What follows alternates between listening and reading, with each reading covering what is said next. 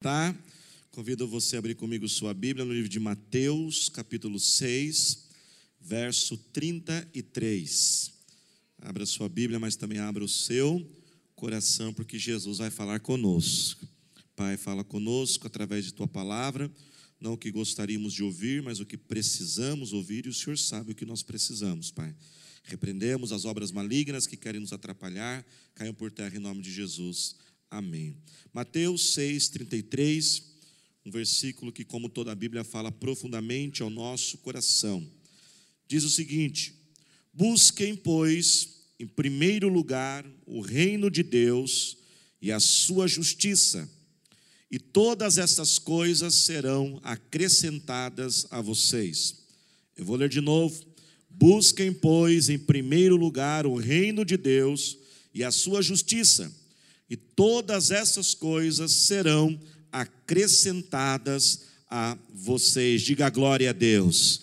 Hoje, irmãos, eu vou pregar de uma forma um pouco diferente, uma metodologia diferente, por isso eu preciso um pouquinho mais da sua atenção. Esse versículo, irmãos, que nós acabamos de ler, nós podemos dividi-lo em quatro partes. Quantas partes, irmãos? Quatro. A primeira parte do versículo diz: busque em primeiro lugar, ou seja, a Bíblia está falando sobre estabelecer prioridades. Diga comigo, prioridades. A segunda parte do versículo diz: colocarmos e buscarmos então o reino de Deus e a sua justiça. A justiça de Deus é são os desígnios de Deus, a vontade de Deus, os caminhos de Deus, a forma de Deus. Para simplificar, nós vamos usar a expressão o reino dos céus. Então diga comigo, reino dos céus. A terceira parte do versículo fala sobre estas coisas. E a quarta parte do versículo apresenta agora um verbo, o verbo acrescentar. Acrescentar, que significa ligar, adicionar, aumentar a quantidade, ou seja, ser adicionado e acrescentado. E dessas quatro partes do versículo, prioridade, reino dos céus, estas coisas e acrescentar, eu quero começar pela terceira parte. O que significa estas coisas? Do que, que a Bíblia está dizendo aqui quando ela diz estas coisas vão ser acrescentadas. Mas Mateus 6,33, ele é um versículo que está inserido numa, num contexto maior, que é uma grande pregação, a maior pregação de Jesus, que é a chamada pregação do sermão da montanha, aonde Jesus, de forma muito clara, deixou a sua mensagem. Incentivo você a ler, talvez ainda hoje ou durante essa semana. Pegue um dia com calma e leia na sua casa Mateus capítulo 5, capítulo 6 e o capítulo 7. Ele é um texto único, é a pregação do Sermão da Montanha. Jesus tratou de vários assuntos nesse sermão, mas a partir do versículo 19 do capítulo 6, Jesus começou a falar das necessidades do homem. Começou a falar sobre quando o homem ele busca ali as necessidades da sua vida, ele batalha pela sua vida. Falou sobre dinheiro, falou sobre o alimento, falou sobre a vestimenta, a proteção, ou seja, as nossas necessidades, os nossos sonhos e os nossos objetivos. Então, quando a Bíblia aqui está falando sobre estas coisas, são estas coisas que a Bíblia está se referindo. Quem está entendendo, diga amém. E eu tenho uma equipe hoje maravilhosa que vai estar me ajudando nesta pregação. Vamos aplaudir a Jesus por esta equipe. Isso, pode entrar aqui. Os nossos atores, atrizes, isso. E aqui eles representam, pode dar uma espalhadinha assim, ó, espalha um pouquinho para lá, isso. E aqui, irmãos, eles representam então estas coisas, né? As necessidades da vida. E nós temos muitas necessidades, são muitas áreas. Eu separei algumas aqui, né? Porque a gente fosse falar de tudo ia ficar muito cansativo e muito extenso. Então, por exemplo, uma das áreas da nossa vida é a nossa família, não é verdade? Nossa família, os relacionamentos familiares com irmãos, primos, pai, avós, os nossos relacionamentos. Uma outra área muito importante da vida são as nossas finanças, os nossos negócios, a nossa vida financeira. Uma outra área muito importante é o nosso trabalho. Está sorrindo tanto assim, viu? Está né? aproveitando, né? Hã? Ela acabou de tirar o, acabou de tirar o dente agora? Misericórdia, está bem? Está tranquilo? Não precisa oração de cura, não? Não, está tranquilo? Né? Então, por exemplo, o nosso trabalho, nossa carreira profissional, você que ainda talvez não está trabalhando, você é adolescente, os seus estudos, né? nós também temos uma área muito importante que é o nosso corpo, a saúde, não é mesmo? Você tem que cuidar da saúde, o regime que a gente tem que fazer, às vezes aquele tempo para caminhada, academia, né? E aqui. O que, que nós temos aqui? Cor que é isso, meu filho? Verde. Oh, Jesus. Verde não, meu filho, verde não. Né? E aqui, por exemplo, nós temos uma área na nossa vida que pode simbolizar, por exemplo, o nosso servir a Deus. Amém? Virmos aos cultos, servir no ministério da igreja, ali ser líder de uma célula. E a Bíblia então diz sobre estas coisas, e Jesus estava falando sobre a correria com essas coisas. Jesus estava falando sobre a gente tentar acrescentar por nós mesmos isso à nossa vida. E é assim que a gente tem vivido, nós temos corrido e a gente cuida daquilo, cuida de lá, e a gente vai para cá, e a gente cuida da nossa saúde, a gente cuida do nosso trabalho. E como que nós ficamos, irmãos, extremamente o quê? Cansados porque nós começamos a dedicar o tempo à família começamos a passar mais tempo com a família. Só que quem já ouviu aquela expressão dormir com um cobertor curto, irmãos? É horrível, não é verdade? Né? Ainda mais se for casado, irmão. Sei que um puxa de um lado ou puxa do outro. Em nome de Jesus, Deus vai te dar um edredom king size esse ano, 2020. Vai resolver esse negócio, viu, irmãos? Né? Mas quando você tem aquele cobertor curto, você cuida de uma coisa, descobre a outra. Então você começa a cuidar da sua família, mas nem muitas vezes assim é tão legal, tal, é muita briga, discussão. E aí você está cuidando da tua família, mas o teu chefe está te pressionando. Ó, oh, você tem que trabalhar mais, tem que bater essa meta, você tem que fazer essa pós-graduação aqui. Aí você fala, meu Jesus, já não estou contra a minha família. Aí você começa a cuidar do seu trabalho, do seu trabalho, trabalho, família, família, trabalho, trabalho, família. E o meu dinheiro, não há nem tempo de cuidar do dinheiro, não consigo cuidar direito. Eu começo a gastar, as coisas começam a quebrar, e o meu dinheiro vai embora. E aí você está correndo com a família, está correndo com o dinheiro, está correndo com o trabalho, começa a dar um treco em você. Né? Aí você vai no médico, o médico fala assim: duas horas de academia por dia. Meu Deus, aonde eu vou arranjar duas horas por dia agora para fazer academia e cuidar do corpo? E agora então é família, agora é dinheiro, agora é o trabalho, agora tem que ir para academia. Domingo é igreja, tem que ir para o culto. Jesus tem a célula hoje, tem que preparar o estudo da célula. E aí eu corro. E como que eu fico? Cansado. Imagina eu que já estou no quarto culto, irmãos, fazendo isso. Fora que eu treinei em casa de madrugada. E a gente está o quê? Cansado.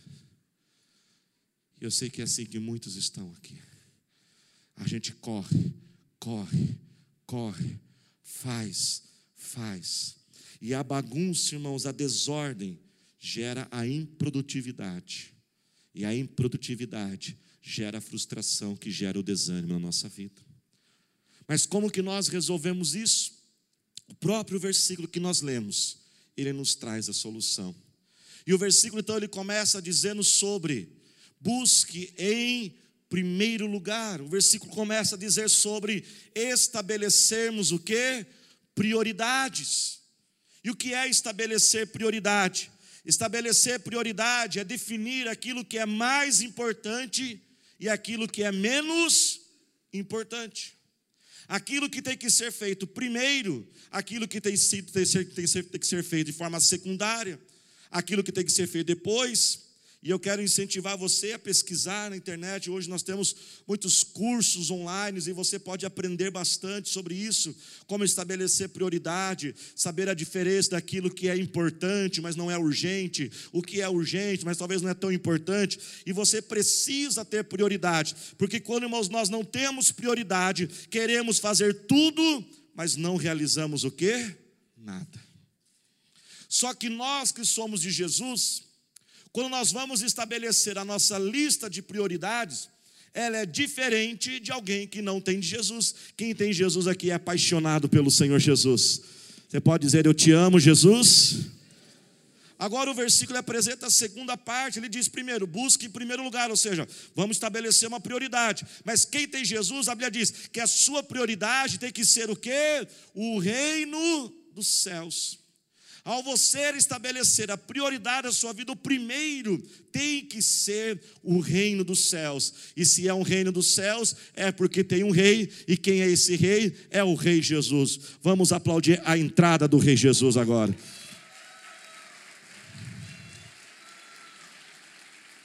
Esse rei está alegre. Que rei bonito. Nunca vi um rei tão bonito, irmãos. Olha que você puxou essa beleza aí. Meu filhão, viu, irmãos? Né? E esse reino, agora então, ele possui um rei. E a Bíblia então diz que ao nós estabelecermos as prioridades da vida, nós que somos Jesus temos que priorizar o reino dos céus. Mas o que significaria no dia a dia, na prática, viver como alguém que prioriza o reino dos céus? Será que priorizar o reino dos céus seria, por exemplo, você acordar todo dia mais cedo, orar, falar com o rei, deixar ele quietinho do seu lado, agora vou cuidar das minhas coisas? Será que priorizar o reino dos céus seria você tirar o 10% de toda a sua renda, dar para Jesus e pegar os outros 90 e fazer da sua forma? Será que priorizar o reino dos céus significa eu ir na igreja, um culto, participar da célula e o restante do tempo eu fazer do meu jeito? Não. Veja bem, irmãos, tudo isso é importante, amém, irmãos? Nós temos que passar tempo com Jesus, nós temos que orar, nós temos que se dedicar ao Senhor, mas priorizar o reino dos céus não é você fazer algo primeiro com Jesus e o restante do tempo e o restante das coisas sem Jesus. Priorizar o reino dos céus é você ter agora esse Jesus como rei da sua vida e caminhar juntamente com ele por onde você for. E você então vai cuidar da sua família, tendo Jesus como prioridade da sua vida. Você vai agora, por exemplo, cuidar da sua família de uma forma de alguém que prioriza esse reino na vida dele. Ou seja, quando você estiver ali cuidando da sua família, entre o seu jeito de ser e o jeito do rei, você faz do jeito do rei. O reino, presta atenção, reino é uma nação, reino é um conjunto de pessoas que seguem certos princípios, certos valores, uma conduta, uma forma de ser. E a conduta, a forma de ser, os princípios deste reino são estabelecidos pelo rei deste reino. Quem está dentro, diga amém. Por exemplo, o Brasil, ele possui relações internacionais com cerca de 190 países. E esses países a quais o Brasil possui relações internacionais, eles têm algo chamado embaixadas. A maioria delas fica em Brasília. E lá em Brasília, por exemplo, existe a embaixada da França. A embaixada da França é um pedacinho da França dentro do Brasil. Ela está no Brasil, mas lá na embaixada da França não se fala português, se fala francês. Lá na embaixada da França, os cozinheiros são franceses, e ali é o alimento que se usa. Você sabia que se acontecer um crime dentro da embaixada francesa, a Polícia Federal Brasileira não entra lá. Tem que vir a polícia lá da França. Ou seja, ela está no Brasil, mas ela não pertence ao Brasil. E a Bíblia também diz isso acerca de nós, que agora, quando nós entregamos a vida a Jesus, nascemos de novo, temos uma nova nacionalidade, nós temos uma nova cidadania. E qual é a nossa cidadania, igreja? A partir de agora somos cidadãos do reino dos céus. Mas você não é só um cidadão do reino dos céus. Fala para o irmão, você é muito mais que isso, diga para ele aí. A embaixada também tem alguém chamado o embaixador. A Bíblia diz que nós somos embaixadores do reino dos céus. Quem lembra a oração do Pai Nosso aqui? Vamos lá, vamos fazer um teste aí. Quem lembra a oração do Pai Nosso? vou começar para você, dar uma dica. Vamos lá. Pai Nosso. Estou vendo alguns enroscando aí. Levante as duas mãos agora. Venha a nós o teu reino. O que, que Jesus orou? Venha a nós esse reino. E seja feito o que? A sua vontade. É a nossa missão, é a sua missão, é a minha missão. Depois que eu entrego a minha vida a Jesus, entregar a vida a Jesus, batizar é o primeiro passo, nós sempre ensinamos isso na nossa igreja há muitos anos. Mas depois que eu entrego a minha vida a Jesus, o reino dos céus tem que começar a vir sobre a minha vida. E o reino dos céus significa viver a cultura dos céus, diga amigo, a cultura dos céus. Diga mais forte: a cultura dos céus, a forma dos céus, os valores dos céus, a forma de proceder dos céus. E é nossa missão que esse reino seja estabelecido sobre a terra. Jesus começou isso. Os primeiros discípulos começaram a implantar este reino. E esse reino vai ser finalizado sobre toda a terra, porque Deus termina tudo aquilo que ele começa. A Bíblia diz que um dia Jesus voltará como Rei de Reis e o Senhor dos Senhores, e toda a terra, toda a língua, toda a tribo, toda a raça, todo ser humano vai dobrar os seus joelhos perante Jesus e vai declarar que Ele é Rei dos Reis e Senhor dos Senhores. Mas esse reino já começa a ser implantado agora, quem está diga amém. E por onde que ele começa? A partir de cada um de nós. Esse reino tem que ser implantado dentro de mim. E quando esse reino é implantado dentro de mim, e eu começo agora, eu estou neste mundo, mas não vivo na forma deste mundo, eu vivo a cultura dos céus, eu vou começar a contagiar as pessoas que estão perto de mim. Se eu sou casado, eu vou contagiar a minha esposa, e agora o reino dos céus virá sobre ela. E quando vier sobre a minha esposa, virá sobre os meus filhos. E agora o reino dos céus começa a ser implantado na minha casa. E depois na minha casa, vai para a sua casa, na sua casa, na sua casa, na sua casa. E lá no trabalho, você que tem o reino dos céus vai atrair pessoas. E agora o reino do céu vai ser atraído na vida daquela pessoa. E daqui a pouco a sua empresa, o reino dos céus está na sua empresa. E o reino dos céus, irmãos, tem que ser implantado sobre todas as esferas da sociedade. O reino dos céus tem que estar nos órgãos públicos, federais, estaduais, municipais, tem que estar nas grandes universidades, nas grandes hospitais, ele tem que estar nas artes, no futebol, ele tem que estar em todos os campos da sociedade plantando o reino dos céus através de nós, vivendo uma contracultura, priorizar o reino dos céus, não é passar um tempo com o rei e depois viver sem ele, mas é agora tratar a minha família como alguém que vive o, reino. E muitas vezes, irmãos, a nossa vontade é ficar quieto, não é mesmo?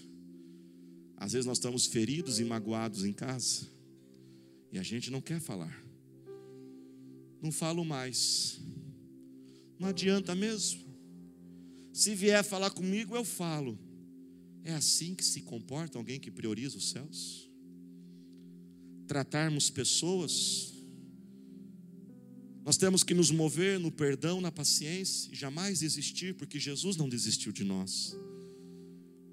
Esses dias eu gritei com a minha filha. O Espírito Santo disse: não é assim que alguém que prioriza o reino dos céus trata as pessoas. Quer ver algo, irmãos, por exemplo, que mostra que muitas vezes o reino dos céus não está implantado em nós? Quero que você entenda, por gentileza, o que eu vou dizer, amém, irmãos? Nós temos que cuidar dos animaizinhos. Os animais são importantes, mas não podem ser mais importantes do que gente. E vamos ser sinceros, a gente está dentro do carro, passa um cachorrinho, com frio, com fome, a gente fica, ai que dozinho, vou levar para casa. A gente quer parar o carro para pegar o cachorrinho, mas o mendigo a gente nem olha. A gente vai pegar água e ração para levar para o cachorro. Às vezes a gente volta para casa e pega e vai levar até onde o cachorro está. Mas a gente não faz a mesma coisa com o ser humano. A gente não vai lá comprar um lanche e levar o lanche de volta para ele. Significa que o reino dos céus não está implantado em nós. O reino dos céus, ele prioriza o reino dos céus. Quando nas minhas finanças eu trato ele como alguém que prioriza. Eu não sonego os meus impostos. Eu não faço notas fiscais frias.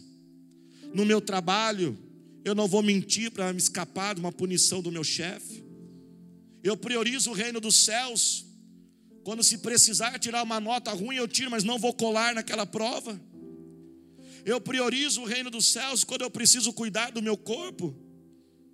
Mas quando vou para a academia, eu vigio os meus olhos para não cair no pecado. Eu priorizo o reino dos céus quando servir a Deus não é um peso, não é uma obrigação, mas é porque eu amo Jesus. Então, quando eu começo a priorizar o reino dos céus na minha vida, esta prensa, essa presença, a unção de Deus começa a fluir sobre mim. Ela é fácil, pastor? Não, não é fácil. Não vou dizer que é fácil. É difícil porque vai contra as nossas raízes, a nossa carne, que está dentro, diga amém. Mas se você está segurando em Jesus, a Bíblia diz: tudo eu posso naquele que me fortalece. Então agora em Cristo Jesus, Ele me fortalece. Então agora eu começo a ter a bênção de Deus sobre mim. E a quarta parte diz que aquele que priorizar o reino dos céus, estas coisas começarão a ser o quê? Acrescentadas na sua vida. Você pode dar glória a Deus por isso? Lembra aquele jeito de viver correndo atrás das coisas? Não, eu priorizo o reino dos céus. Então agora a bênção do Senhor começa a fluir. Finanças. Venha até meu servo. Família. Venha até meu servo. Prosperidade no trabalho. Prosperidade no trabalho. Venha até meu servo. Saúde física. Saúde física. Emocional.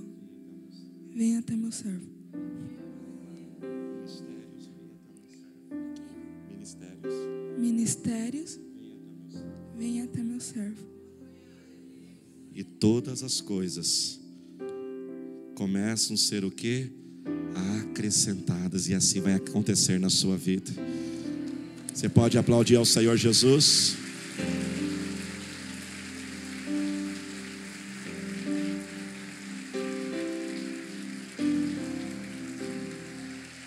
Eu não preciso viver mais correndo. Aonde eu vou, vocês vão me acompanhando agora. Aonde eu vou, as bênçãos estão sendo acrescentadas em mim. Claro que tem hora que eu vou ter que dedicar tempo ao trabalho, sim, vou ter que sair, passar horas no trabalho. Mas olha o que acontece, eu estou dedicando, por exemplo, aqui tempo ao trabalho, mas eu não estou perdendo a minha família. Estou dedicando tempo às minhas finanças, mas a saúde está vindo sobre mim e Deus começa a abençoar o meu lar e aquele lugar que não tenho mais vontade de estar, porque vamos ser sinceros, irmãos.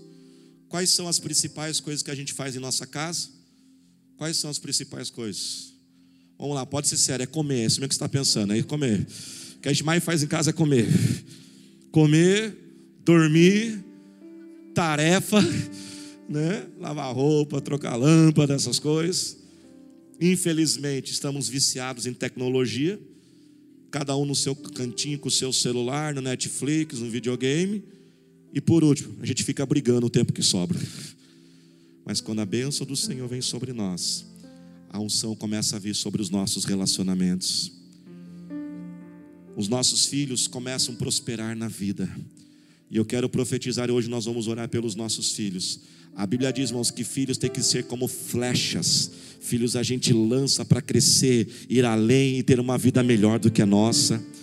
Irmãos, como nós temos visto tantos pais, irmãos, que têm segurado o sucesso dos seus próprios filhos, eles travam seus filhos. Pais que, quando o filho tira uma nota ruim na escola, ele briga com o professor. Ele já está ensinando o filho a não respeitar a autoridade. Que não ensina o filho a respeitar o líder do jovem, o líder do adolescente. Quando o teu filho estiver lá no acampamento de jovem adolescente de ligar para vir embora, você fala assim: Eu não vou te buscar, não. Vai conversar com o líder e se acerta com ele. Nós mesmos ensinamos nossos filhos a não respeitar, travamos o seu crescimento. Quando o diácono diz, não põe o carro aqui, eu vou pôr meu carro aqui. Não esqueça que o teu filho no banco de trás está vendo a tua rebeldia. Quando nós não valorizamos o ministério infantil, nosso ministério infantil, irmãos, é de excelência.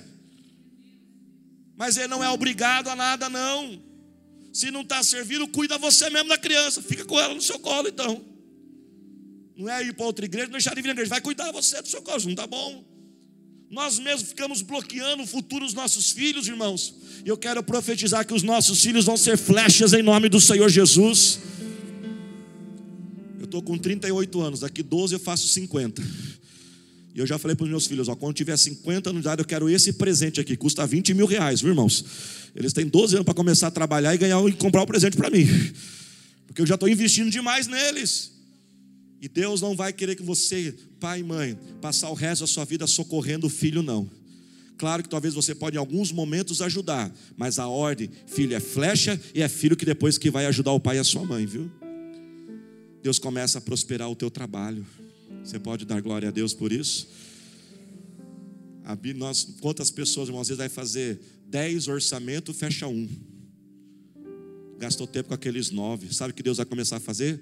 Você vai fazer um orçamento, vai fechar com esse, e os outros nove vai ficar esperando você. Esses dias eu almocei com um homem que ganha cinco mil reais a hora. E tem lista de pessoas esperando para conversar com ele. E eu não paguei os cinco mil, viu, irmãos? Pode acontecer com você também, Deus vai prosperar o teu trabalho. Você não vai ficar correndo, trabalhando que nem um louco, vai trabalhar o que é necessário e Deus vai prosperar o seu trabalho. Deus vai prosperar o teu corpo, a tua saúde, vai ter paz, vai ter alegria no meio do caos, a paz que excede todo entendimento. Você pode se colocar de pé glorificando ao Senhor Jesus. Vamos aplaudir a Jesus pela vida deles aqui. Obrigado, viu? Isso é uma bênção. Obrigado. Tem um presentinho para vocês depois ali. Presta atenção ao concluir essa mensagem. Você já teve a sensação, às vezes você olhar para uma pessoa e diz: Puxa vida, aquela pessoa já tem bastante, e parece que Deus dá mais para ela ainda. Só volta o rei Jesus aqui, só o rei, o rei. Jesus, o rei, volta aqui, pega o rei de volta aí. Saiu antes da hora. Olhe para cá, olhe para cá. Você já teve a sensação que parece que aquela pessoa já tem tanto e Deus vai dando mais para ela ainda. E parece que aquela não tem, ainda vai perdendo o que tem. Essa sensação, essa suspeita que você teve, ela é real, ela existe.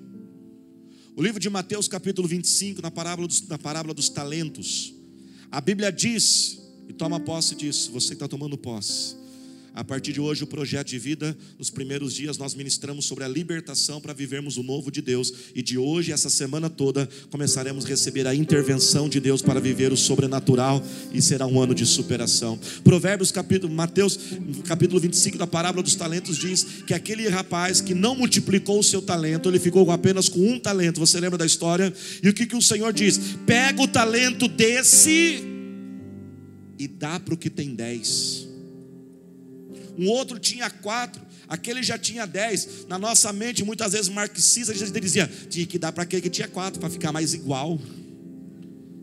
Mas Deus falou: pega esse que já tem dez, tira daquele um e põe mais nele. E lá em Mateus 25, 28, 29, um segredo de Deus de prosperidade para nós diz: porque aquele que tem é acrescentado. Eu vou repetir: aquele que tem é acrescentado, ao que tem será aumentado. Busque em primeiro lugar o reino dos céus e essas coisas serão acrescentadas a você. Deus vai acrescentando. Tem pessoas aqui que têm sido extremamente abençoadas por Deus, e você está assustado. Deus me mostrou isso três horas da manhã preparando essa mensagem. E você está assustado, e você tem se perguntado: será que 2020 ainda pode ser melhor que 2009, 2019? Ao que tem é acrescentado, ao que tem é acrescentado, ao que tem é acrescentado. Ele acrescenta as bênçãos, os ministérios, a unção, o poder, os milagres, a prosperidade. Sabe por que, irmãos, Deus faz isso? Para aqueles que priorizam o reino dos céus na vida dele? Porque quando nós estamos obcecados com aquelas coisas, e Jesus ainda não é rei na nossa vida, imagine então quando tivermos aquilo. Veja bem, você, irmã, se Jesus não é rei na sua vida e você que é solteiro, imagine quando tiver uma esposa, então. Se você não tem muito dinheiro e Jesus ainda não é rei na sua vida, imagine quando tiver dinheiro, aí que vai tomar o lugar dele. Se Jesus, se o reino dos céus não é prioridade na sua vida e você não tem sucesso profissional, Deus vai olhar e dizer assim: ele não tem nem sucesso agora, eu já nem sou rei da vida dele, imagina quando der o sucesso para ele. Por isso, ao que não tem é tirado, até Jesus ser rei. Mas quando eu tenho Jesus como rei da minha vida. E eu amo ele, esse rei. E a prioridade da minha vida é viver de uma forma na cultura do reino dos céus neste mundo e pago o preço por isso. Jesus começa a olhar que nada toma o lugar dele no meu coração. Então ele começa a dizer: acrescenta, acrescenta, ele pode ganhar mais, ele pode ganhar cinco vezes mais, ele pode ter muito mais sucesso, ele pode ter família, ele pode ter saúde, tudo começa a ser acrescentado, porque nada toma o lugar de Jesus no meu coração. Levante as mãos, comece a adorar a Jesus.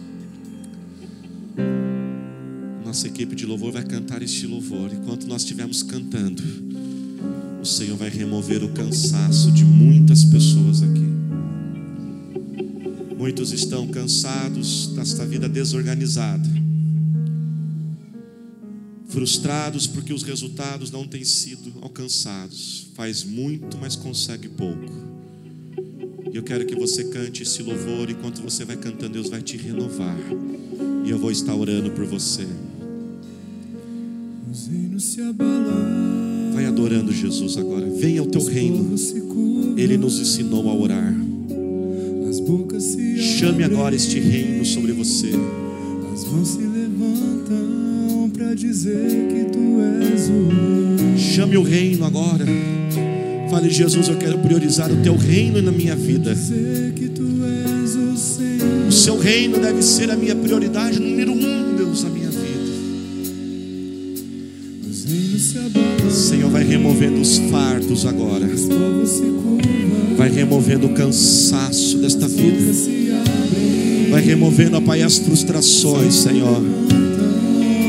Coloque em ordem esta casa agora. Põe em ordem os papéis deste casamento, Senhor. Que esposo seja esposo, esposa seja esposa, Senhor. Cura agora o relacionamento desta família, Senhor. Que filhos tenham intimidade com pais, pais com filhos, irmãos entre irmãos. Essa vida, ó Pai, que sente suas finanças amarradas, desamarra agora, Senhor. Põe em ordem estas finanças, Senhor. Dê vitória sobre essas dívidas. Dê novos talentos, ministérios, que essa célula cresça em 2020, Senhor. Profetizamos crescimento em todas as células da nossa igreja. Todas elas multiplicarão em 2020. Oramos pelos nossos filhos, nossos filhos serão flechas. Nossos filhos irão crescer, prosperar na vida. Abra as portas, as bolsas, as universidades, os melhores cargos, ó Senhor. Os sonhos sejam realizados. Senhor, nós te adoramos, Jesus. Nós te glorificamos, Senhor.